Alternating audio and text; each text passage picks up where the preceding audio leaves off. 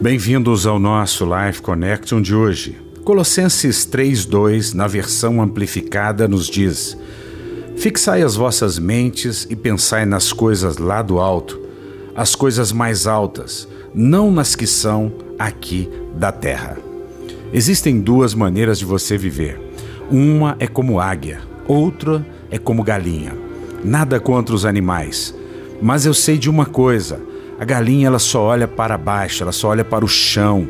Ela tem uma visão curta, ela não consegue planejar, ela não consegue alçar voo.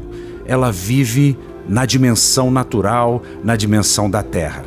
Mas nós conhecemos a história da águia. A águia, ela voa lá no alto.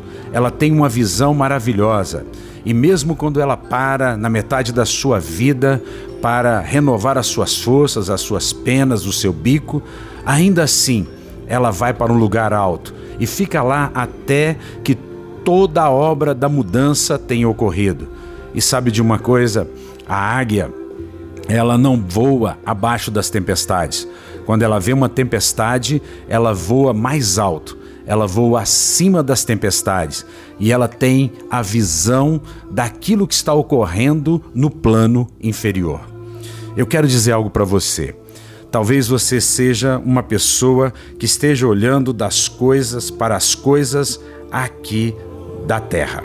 Quando você olha para a terra hoje, você só vê destruição, morte, calamidade, guerras, rumores de guerra mas eu quero desafiar você a olhar para Jesus, aquele que venceu a morte, que venceu a guerra, que venceu o coronavírus, aquele que está sentado à direita de Deus Pai e que um dia irá voltar.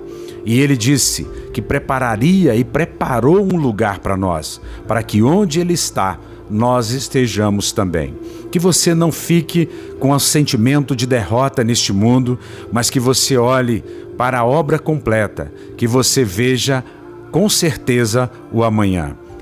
Você pode ter a certeza de uma coisa: o choro pode durar uma noite, mas a alegria virá pela manhã. Que você seja uma pessoa de fé, uma pessoa que não olha para o natural, mas uma pessoa que olha para as coisas que são do alto. Antes de alguma coisa acontecer aqui na terra, ela já aconteceu no céu.